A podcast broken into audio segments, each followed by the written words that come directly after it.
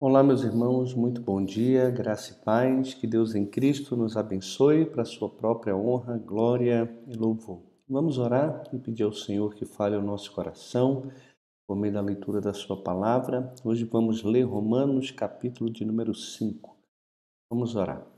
Pai, muito obrigado mais uma vez por essa manhã. Quero bendizer o teu santo e maravilhoso nome pela tua bondade revelada em Cristo.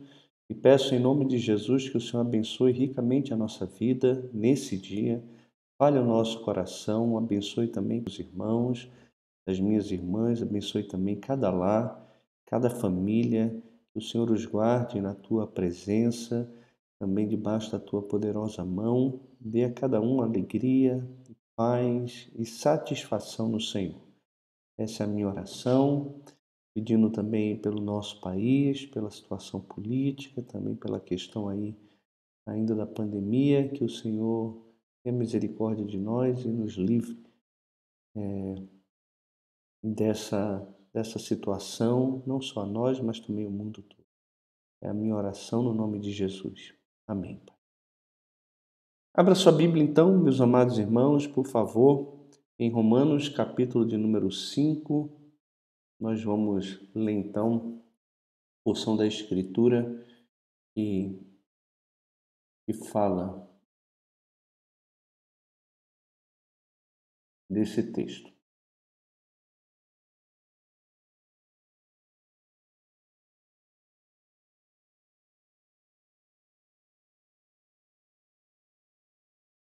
Vamos ler então. Diz assim a palavra do Senhor: Justificado, pois, mediante a fé, temos paz com Deus por meio do nosso Senhor Jesus Cristo, por intermédio de quem obtivemos igualmente acesso pela fé a esta graça na qual estamos firmes. E gloriamo-nos na esperança da glória de Deus. E não somente isto, mas também nos gloriamos nas próprias tribulações, sabendo que a tribulação produz perseverança, e a perseverança, experiência, a experiência, esperança. Ora, a esperança não confunde, porque o amor de Deus é derramado em nosso coração pelo Espírito Santo que nos foi outorgado. Porque Cristo, quando nós ainda éramos fracos, morreu a seu tempo pelos ímpios. Dificilmente alguém morreria por um justo, pois poderá ser que pelo bom alguém se anime a morrer.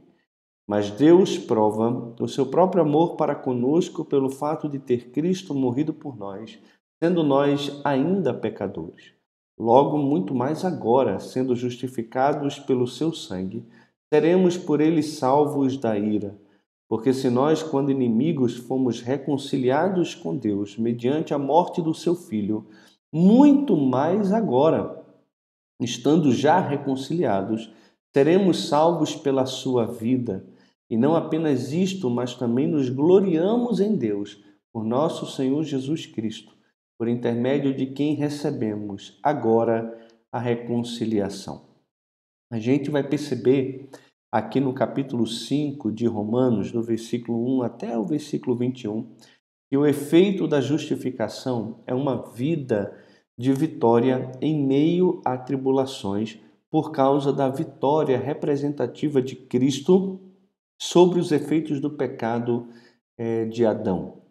A justiça de Deus, como a gente viu já no capítulo 3 e também no capítulo 4, é uma justiça que não é baseada em lei, em obras de lei ou por qualquer outra coisa que a gente faça, mas é uma justiça imputada ao homem por meio da fé em Jesus. Porque Deus, para ser justo, ele mandou o seu filho em forma humana, em carne, nascido de mulher debaixo da lei, e ele condenou na carne do seu filho o nosso pecado para que ele pudesse se demonstrar ou se revelar como Deus justo que pune o pecado.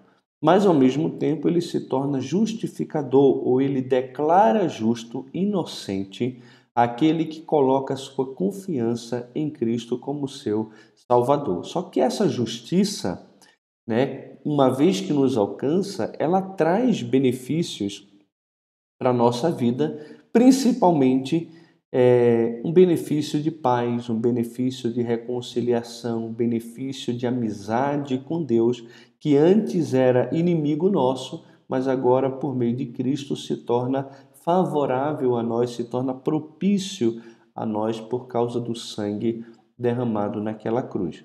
A gente vê aqui no versículo 1 até o versículo de número 11 que a vida do crente é uma experiência de vitória em meio a tribulações terrenas por causa do amor de Deus evidenciado também na morte ou na obra de Cristo.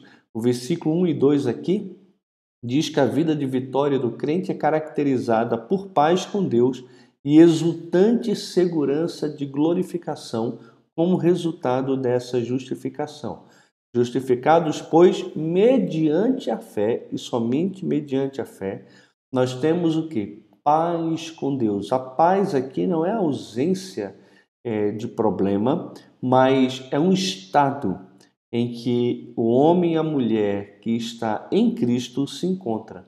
Se antes ele estava em inimizade com Deus, agora ele está num relacionamento de amizade com Deus, de filiação com Deus, de intimidade com Deus e ele desfruta de paz nesse relacionamento que está ligado também ao seu destino, porque saber que foi perdoado e que foi perdoado não apenas dos pecados do passado, mas também dos pecados do presente e também do futuro.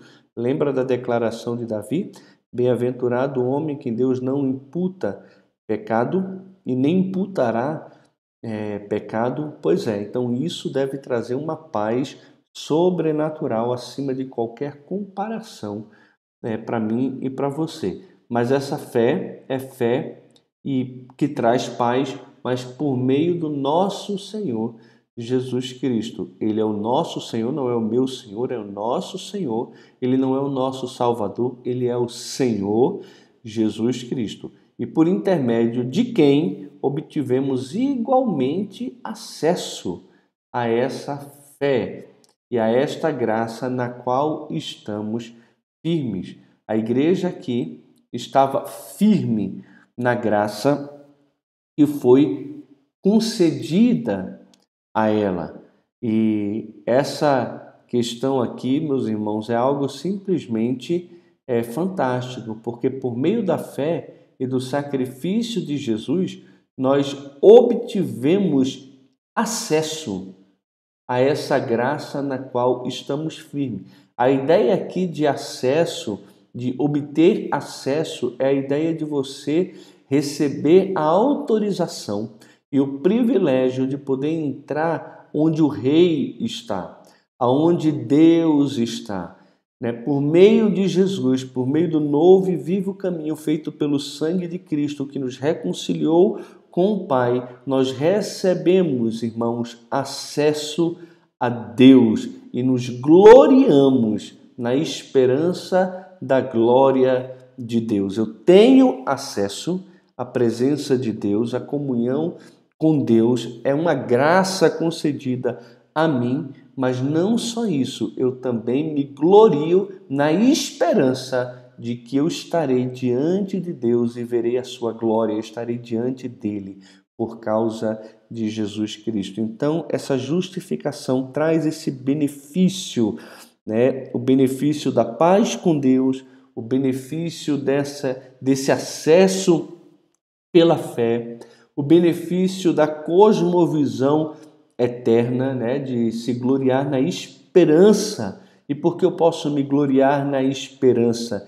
Eu posso me gloriar na esperança porque essa esperança é certa, não é algo que depende de mim, não é algo que está é, baseado na carne, na obra humana, mas é algo que está ligado à promessa de Deus, está ligado à fé. Se eu tenho fé, eu herdo a promessa para que a glória seja de Deus e unicamente de Deus e não minha. Eu, ele não reparte a sua glória com ninguém, então toda obra de salvação não está alicerçada em nada do que eu faço, mas em tudo o que ele fez por meio de Jesus Cristo. E isso é simplesmente é, fabuloso, é, é fantástico e nós devemos sim nos gloriar. Além disso, a vida de vitória do crente também é caracterizada pela superação nas tribulações da vida por meio do ministério de amor efetuado pelo Espírito que habita em nós. A gente vê isso aqui no versículo 3 ao 5 que diz: E não somente isto, mas também nos gloriamos em quê? Nas próprias tribulações. Eu me glorio na glória de Deus, na esperança da glória de Deus, algo que aponta para o futuro, mas eu também me glorio nas coisas que acontecem na minha vida, no presente, tendo consciência de que Deus, que é soberano sobre tudo, está agindo em tudo para que eu possa crescer na graça e no conhecimento do seu desculpa, irmãos, do seu amor. Eu me glorio nas tribulações, por quê? Porque as tribulações, experiência ou maturidade cristã. E essa experiência, essa maturidade vai trazendo em mim o que? Esperança. Esperança é, e alimentando essa esperança de que eu também estarei com Cristo. E não somente isso, quando a gente olha para a própria teologia de Paulo e para aquilo que a gente encontra aqui em Romanos, a gente vê que essa esperança está ligado também a um agir de Deus no presente e me tornar cada vez mais semelhante ao seu próprio filho. E essa esperança não me coloca em dúvida, nela não me confunde, por quê? Porque o amor de Deus, ele é derramado em nosso coração pelo Espírito Santo que nos foi outorgado. Eu tenho uma cosmovisão eterna, né? eu me glorio na esperança da glória de Deus, ou seja, eu serei salvo da ira de Deus, seremos salvos por Cristo da ira de Deus. Eu tenho uma cosmovisão espiritual, eu me glorio nas próprias tribulações por causa daquilo que as tribulações acabam produzindo em nós e também convicção do amor de Deus por meio do Espírito que foi outorgado, ele foi concedido a mim e também a você. Então, olha quantos motivos eu tenho aqui de me gloriar, quantos benefícios essa justificação acaba trazendo para mim e também para você. Mas o texto não para aqui. Diz também que a vitória do crente é caracterizada por uma alegre segurança de que o amor de Deus irá sustentá-los à vista da provisão definitiva realizada em Cristo. Porque Cristo, quando ainda éramos fracos, morreu a seu tempo pelos ímpios. Dificilmente alguém morreria por um justo, pois poderá ser que pelo bom alguém se anime a morrer. Mas Deus prova o seu próprio amor para conosco pelo fato de ter Cristo morrido por nós, sendo nós ainda pecadores. Logo, muito mais agora, sendo justificados pelo seu sangue, seremos por ele salvos da ira. Porque se nós, quando inimigos, fomos reconciliados com Deus mediante a morte do seu filho, muito mais estando já reconciliados, seremos salvos pela sua vida. E não apenas isto, também nos gloriamos em Deus, por nosso Senhor Jesus Cristo, por intermédio de quem recebemos agora a reconciliação. Então eu me glorio na esperança da glória de Deus, eu me glorio, meus irmãos, nas tribulações por causa daquilo que ela produz em mim, mas eu também posso me gloriar em Deus por causa de Jesus, por quem ele é e por aquilo que ele fez. Porque se quando eu era um ímpio, miserável, perdido, afastado de Deus, ele morreu por mim, quanto mais agora, já justificado e já reconciliado, serei salvo por meio da vida de Jesus. Se eu fui salvo pela morte de Jesus e reconciliado pela fé nele, no sacrifício que ele fez, Hoje eu sou salvo do poder do pecado pela vida de Jesus, que atua diretamente na minha vida. E isso é uma manifestação do amor de Deus. Se o amor de Deus pode ser considerado subjetivo pelo derramar do Espírito Santo na minha vida, Romanos 5,5,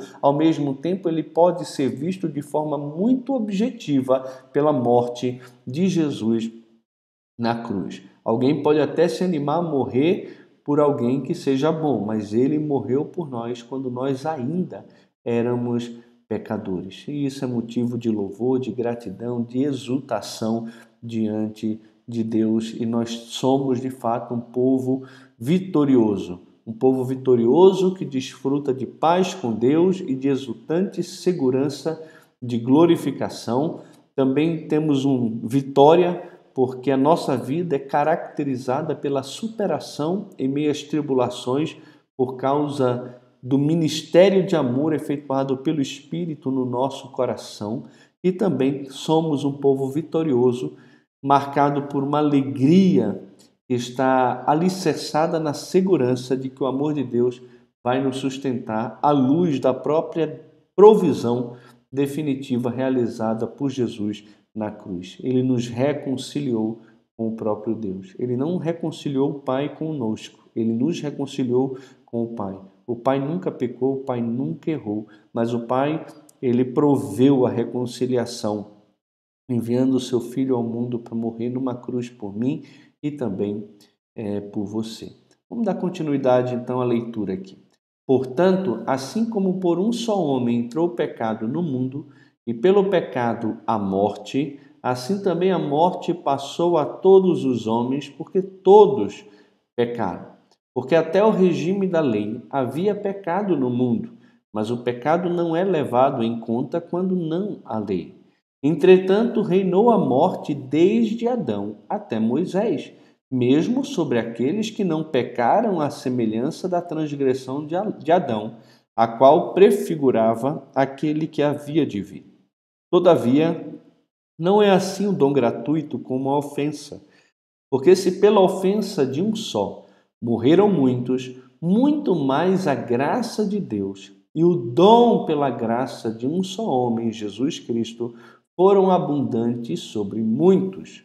O dom, entretanto, não é como no caso que, em que somente um pecou, porque o julgamento derivou de uma só ofensa para a condenação mas a graça transcorre de muitas ofensas para a justificação. Se pela ofensa de um e por meio de um só reinou a morte, muito mais os que receberam a abundância da graça e o dom da justiça reinarão em vida por meio de um só, a saber, Jesus Cristo. Pois assim como por uma só ofensa veio o juízo sobre todos os homens para condenação, assim também por um só ato de justiça veio a graça sobre todos os homens para justificação e da vida. Porque como pela desobediência de um só homem muitos se tornaram pecadores, também assim, por meio da obediência de um só, muitos se tornarão justos sobreveio a lei para que avultasse a ofensa. Mas onde abundou o pecado, superabundou a graça, a fim de que, como o pecado reinou pela morte, assim também reinasse a graça pela justiça para a vida eterna, mediante Jesus Cristo, o nosso, o nosso Senhor. É, aqui Paulo ele faz uma comparação entre o que aconteceu com a queda de Adão com o que acontece também com a morte de Jesus. E a gente vê aqui que a vida do crente é uma experiência também de vitória por causa da vitória representativa sobre os efeitos do pecado de Adão realizada por Cristo. Do versículo 12 até o versículo aqui de número 17, a gente vê que o efeito fatal do pecado de Adão sobre a raça humana foi derrotado pela justiça de Cristo, dada de forma graciosa a todos aquele que ele representa. Adão era o representante legal da humanidade e ainda é, mas Cristo ele representa o primeiro Adão, morrendo na cruz e assumindo a culpa e a punição daqueles que tinham Adão como seu representante. Uma vez que nós cremos em Cristo e estamos em Cristo, é Ele quem nos representa, não mais Adão. Ou o homem está em Adão, o seu representante, aquele que foi colocado por Deus no jardim para ser a imagem de Deus e a glória de Deus na criação, representante oficial, né, o regente de toda a criação de Deus. Então, ele quando peca, o pecado de Adão, ele é passado para todos os seus descendentes, Mas uma vez que Cristo vem e morre numa cruz em nosso lugar, ele se torna também um segundo Adão e representante daqueles que têm fé nele. Deus olha para a humanidade entre dois grupos, aqueles que estão em Adão e aqueles que estão em Cristo. Por Adão entrou o pecado no mundo e pelo pecado entrou também a morte. Assim também a morte passou a todos os homens. E por quê? Porque todos os homens pecaram. E pecaram não porque é, quiseram pecar, pecaram porque nasceram pecadores. Receberam de Adão esse pecado herdado dele, já imputado no homem. O homem não é um pecador porque ele peca, ele peca porque ele já nasce um pecador, tendo Adão como seu representante. E mesmo não tendo lei, havia sim pecado no mundo. Mas o pecado aqui não é levado em conta quando não há lei. Entretanto, mesmo sem estar no período da lei, o pecado reinou desde Adão até Moisés a semelhança daqueles que não pecaram segundo a transgressão de Adão, mas pecaram. E mesmo assim, Deus, é, mesmo que até Cristo e a morte de Cristo como nosso representante legal, ele tolerou os pecados anteriormente cometidos, isso não quer dizer que os pecados anteriormente cometidos não ficaram sem punição, sem julgamento. A gente vê lá é, o caso Sodoma e Gomorra, a gente vê o próprio dilúvio Deus destruindo tudo por causa do pecado da, da humanidade. Mas o que a gente vê aqui, meus irmãos, é que o efeito fatal do pecado de Adão sobre a raça humana, né, por causa da vitória representativa, desculpa, os efeitos fatais do pecado de Adão sobre a raça humana, foi derrotado pela justiça de Cristo, dada de forma graciosa a todos aqueles que representam. Então, a morte reinou de Adão até Moisés. Todavia, não é assim o dom gratuito como a ofensa. Se pela ofensa de um morreram muitos, muito mais a graça de Deus e o dom pela graça de um só homem, Jesus Cristo, também foram abundantes sobre muitos. O dom, entretanto, não é como no caso de que somente um pecou, porque o julgamento derivou de uma só ofensa para a condenação, mas a graça transcorre de muitas ofensas para a justificação. Se pela ofensa de um e por meio de um só reinou a morte, então por aquilo que ele fez reinou a morte, porque essa morte passou a todos os homens, muito mais os que receberem a abundância da graça e o dom da justiça reinarão em vida por meio de um só, a saber, Jesus Cristo. Então, o que, é que ele está deixando claro para mim e para você? Que a ofensa de um e por meio de um reinou a morte, e muitos pecaram e muitos morreram. Quem não morreu foram aqueles que creram na palavra de Deus e depositaram em Deus a sua confiança. São justos do Antigo Testamento. Entretanto, hoje também os que receberem a abundância da graça, porque onde tem pecado, vai também superabundar a graça de Deus sobre o pecado que existia. E os que recebem a abundância da graça e o dom ou presente da justiça vão reinar em vida por meio de um só, a saber, Jesus Cristo. A gente vê aqui também do versículo 18 e 19 que o princípio da representação tem vigorado tanto na esfera da condenação quanto também na esfera da justificação. Pois assim como por uma só ofensa veio o juízo sobre todos os homens para a condenação, tá vendo? Uma ofensa, um pecado, uma desobediência de Adão fez o quê? Fez com que o juízo viesse sobre todos os homens para a condenação. Todos os homens em Adão estão condenados. Estão condenados. Assim também, por um só ato de justiça de Jesus Cristo, não meu, não seu, nem de ninguém mais, um só ato de justiça, veio a graça sobre todos os homens para a justificação que dá vida, porque como pela desobediência de um só homem muitos se tornaram pecadores, assim também por meio da obediência de um só muitos se tornarão justos. Então aqui a gente tem esse princípio da representatividade vigorando tanto em Adão como também em Cristo. Agora, uma coisa que é importante a gente ver é que a gente interpreta sempre um texto à luz de um contexto maior e à luz da própria teologia do autor que está escrevendo. Então você tem que tomar muito cuidado quando você lê aqui que a graça veio sobre todos os homens para a justificação que dá vida, como se essa graça já fosse dada a todos os homens e por isso todos os homens não serão mais condenados, mas todos já vão desfrutar da abundante graça de Deus. A gente acabou de ler, acabou de ler que somente os que recebem a abundância da graça e o dom da justiça é que reinarão em vida por meio de Jesus Cristo. E a gente leu logo no início do capítulo de Romanos que é por meio da fé que temos paz com Deus e acesso a essa graça. É somente pela fé.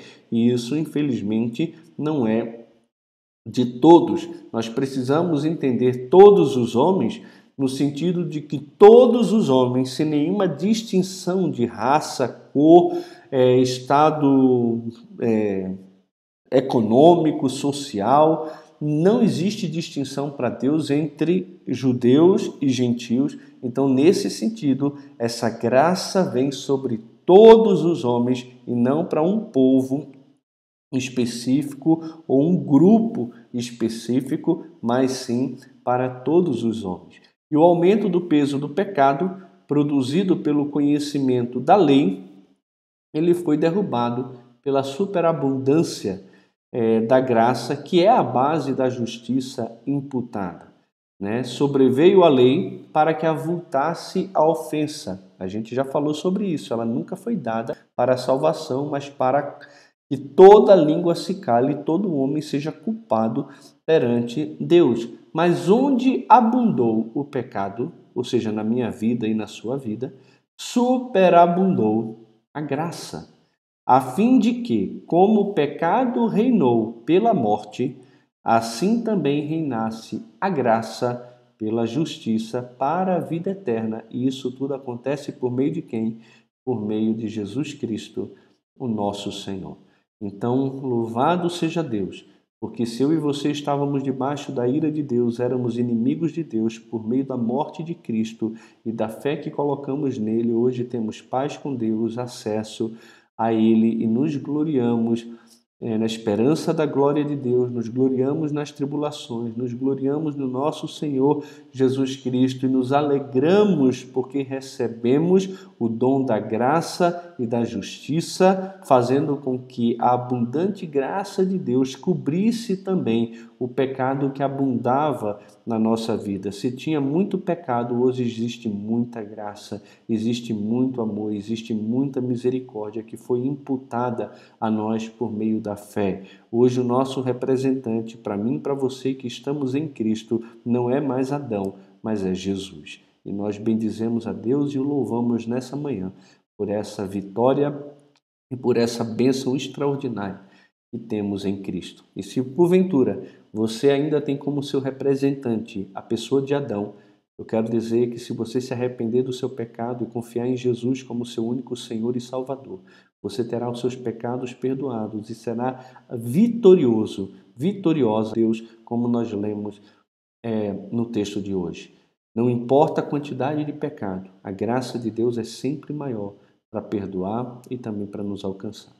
Deus em Cristo nos abençoe, meus irmãos. Muito bom ver cada um de vocês aqui. Eu espero que a transmissão tenha conseguido é, é, seguir bem. Parece que a internet não está muito boa, mas espero que Deus em Cristo abençoe muito a vida dos irmãos.